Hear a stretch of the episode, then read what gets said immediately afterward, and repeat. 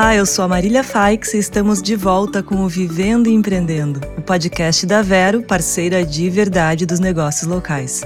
Você pode contar com a gente sempre que precisar, na hora que precisar. E hoje a gente vai contar a história de um empreendedor gaúcho que, em menos de cinco anos, criou dois negócios que se tornaram líderes em seus mercados. De dois irmãos, no interior do estado, ele criou um serviço de streaming e um clube de assinaturas pioneiros na América Latina, a Lumine e a Minha Biblioteca Católica. O nosso convidado é o Matheus Bazo. Seja bem-vindo, Matheus, tudo certo? Oi, pessoal, tudo certo, tudo ótimo. Obrigado por me receber aqui, muito legal estar aqui falando com vocês. A gente que agradece. Então, para começar, eu queria te perguntar como é que surgiu a ideia desses negócios e quais foram os desafios no início desse trabalho. Claro, essa é uma pergunta comum porque o que a gente faz é uma coisa um pouco peculiar, um pouco diferente. Nós trabalhamos criando livros e filmes no mercado católico e adquirimos uma certa relevância cultural desde o início dos trabalhos. Então desperta aí uma certa curiosidade de como é que isso aconteceu num período tão curto de tempo. Mas a verdade é que não houve nenhuma fórmula mágica, não houve nenhum tipo de passe de mágica nem nada disso. Esses negócios eles são desdobramentos naturais de uma inquietação que a gente sempre teve de produzir produtos culturais, filmes, livros que tivessem um nível de relevância importante, assim, que as pessoas quando tivessem acesso àquilo, quando entrassem em contato com o nosso produto, fossem impactadas e percebessem que ali tem algo de muito valor. Então, foi uma coisa natural que começou desde o início, quando nós lançamos o nosso primeiro livro. Nosso primeiro livro, na minha biblioteca católica, foi um livro sobre São Francisco de Assis, que é o santo da simplicidade, na verdade, né?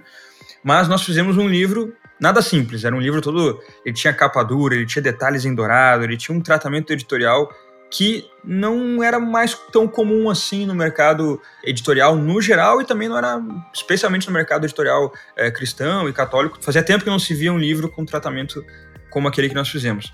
E a partir disso eh, começou essa nossa mania de ficar procurando construir esses objetos que chamam a atenção, esses filmes, esses livros e tal.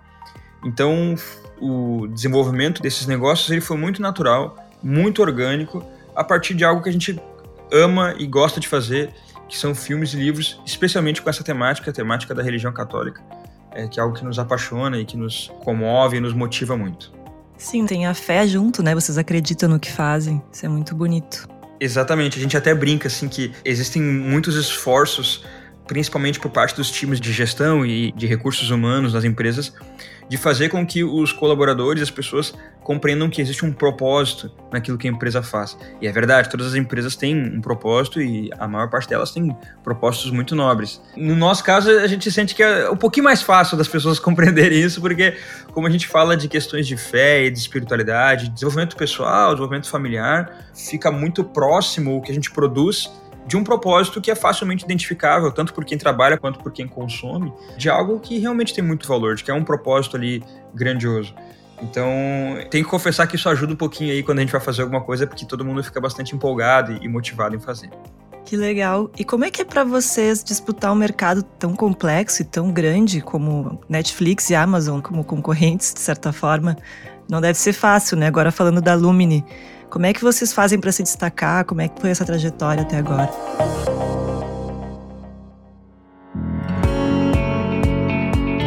Claro, é como plataforma de streaming a gente entende o nosso espaço. E eu tenho uma intuição como empreendedor de que com essa diversificação de serviços de streaming, é natural que existam opções de nicho. É natural, quando começa um mercado novo, as soluções são mais generalizadas. Conforme esse mercado vai se refinando, começam a surgir opções de nicho também. E nós entendemos o nosso espaço, nós entendemos o espaço que a gente ocupa. Nosso espaço é um espaço de nicho e sempre vai ser. Então nós entendemos que é, não é exatamente uma competição, é mais como uma complementaridade. Na verdade, nós jamais poderíamos ter feito a Lumine, nossa plataforma de streaming, se a Netflix não tivesse feito a Netflix primeiro, porque eles despertaram todo um mercado consumidor e toda uma nova forma de consumir streaming e foram um carro-chefe nisso e tantos outros serviços de streaming que continuam empurrando isso para frente. Isso permite que surjam novas soluções de tecnologia, surja realmente um novo mercado. A partir desse mercado, a gente pode aprender a fazer do nosso jeito. Tem também peculiaridades próprias da Lumine que fazem com que o nosso serviço em certo sentido, não pense exatamente como uma competição com relação à Netflix, mas como algo que oferece uma alternativa. Então, por exemplo, tem recursos de tecnologia na Lumine que você não encontra em outras plataformas. Por exemplo, a gente tem opções de bloqueio de tempo de consumo, especialmente para pais que colocam os filhos para ver conteúdo e tal. A gente tem conteúdo kids que tanto nós produzimos quanto nós adquirimos catálogo. A gente faz o nosso próprio conteúdo infantil também. Então tem um recurso de tecnologia ali que permite que o pai, ou a mãe, ou o familiar coloque ali o tempo que ele acha que tem que ser saudável para a criança consumir um conteúdo. Então ele pode botar ali 5 minutos, 10, 15, 20, o que for, e aí a plataforma em determinado momento trava, conforme você estabelecer ali, trava e vem uma senha ali, e aí já, enfim, acabou o tempo de playground aí com a telinha, já bloqueou ali. Então são alguns recursos, tem outros também que a gente faz que são próprios para o nosso público. Então acho que a gente trabalha aí como uma alternativa e como um serviço complementar. É muito comum nesse universo dos streamings que os clientes tenham mais de um serviço, a gente sabe disso. Então é comum que o nosso público tenha de repente um Amazon Prime, um Netflix e também a Lumini, ou de repente tem ali uma Disney, é, uma, um outro serviço e vai ter a Lumini também. Então a gente sempre vai ser uma alternativa, mas uma alternativa que de maneira nenhuma fica secundária aí para o nosso público. Na verdade, acontece muito do nosso público consumir muito a gente e eventualmente outras plataformas, porque sabe que o nosso conteúdo tem um conteúdo é mais adaptado e mais ordenado para os valores e para o perfil cultural daquela determinada família.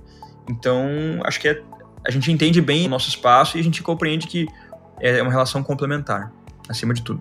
É um jeito bem contemporâneo, né, de ver os concorrentes, bem legal. E quantas pessoas se dedicam hoje à Lumine e à biblioteca? E quais são as expectativas de crescimento para essas duas empresas? Claro, hoje nós temos 100 pessoas trabalhando, mais ou menos um pouco mais de 100 pessoas trabalhando nas duas empresas, e a nossa perspectiva é de expansão desse time aí em pelo menos 50% esse ano. Então, agora em 23. O ano passado foi um ano que nós nos dedicamos a organizar mais a casa, e esse ano vai ser um ano de uma expansão um pouco mais agressiva. Então, vão ter iniciativas novas que vão brotar de tudo isso. Então, teremos um aumento considerável desse nosso time. E chegou a hora da Dica Vero. Quer aceitar os principais cartões e não pagar pelo aluguel da maquininha? Com a Vero, você pode. Se sua empresa fatura mais de 3 mil reais mensais em cartões, você pode ter maquininha grátis. Acesse o site sejavero.com.br e solicite uma proposta.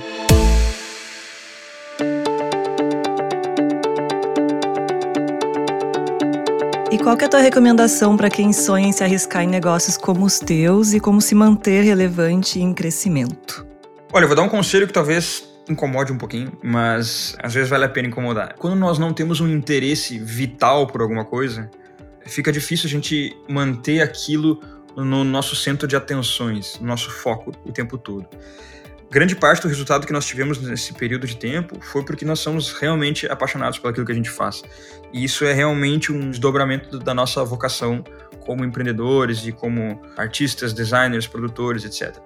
Então, acho que a grande receita de bolo que a gente pode oferecer aí é encontrar realmente aquilo que está no centro da sua atenção e no centro da sua vida e fazer algo que está maximamente conectado com aquilo. A gente sabe que nem sempre é possível, né? Às vezes a nossa realidade nos oferece algumas opções de empreendimento que nem sempre são adequadas àquilo que a gente está realmente querendo fazer, mas o máximo que a gente conseguir conectar isso, assim, essa vocação com essa ação empreendedora, maior é a chance, não digo nem de obter sucesso, porque sucesso é uma coisa tão relativa, né? O que é o sucesso para cada um varia, né? Mas de manter uma relevância com aquele empreendimento, de manter aquele empreendimento sempre construindo algo que é realmente relevante para o seu público, que é uma solução eficaz, que é algo eficiente, que é algo que ajuda e favorece a vida das pessoas.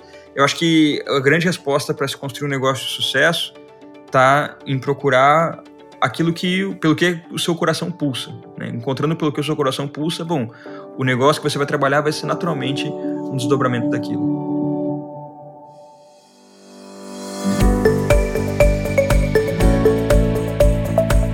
Matheus Baso, muito obrigado. Uma boa sorte para os teus negócios, né, com os desafios que tem pela frente e muito sucesso, o sucesso que tu desejar.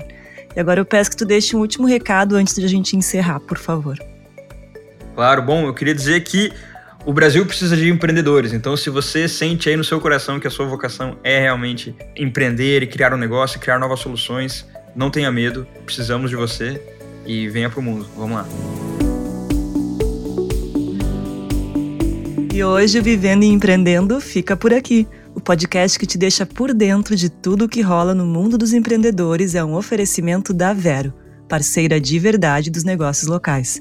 Se você quer mais informações sobre empreendedorismo, siga a Vero nas redes sociais no arroba Seja Vero.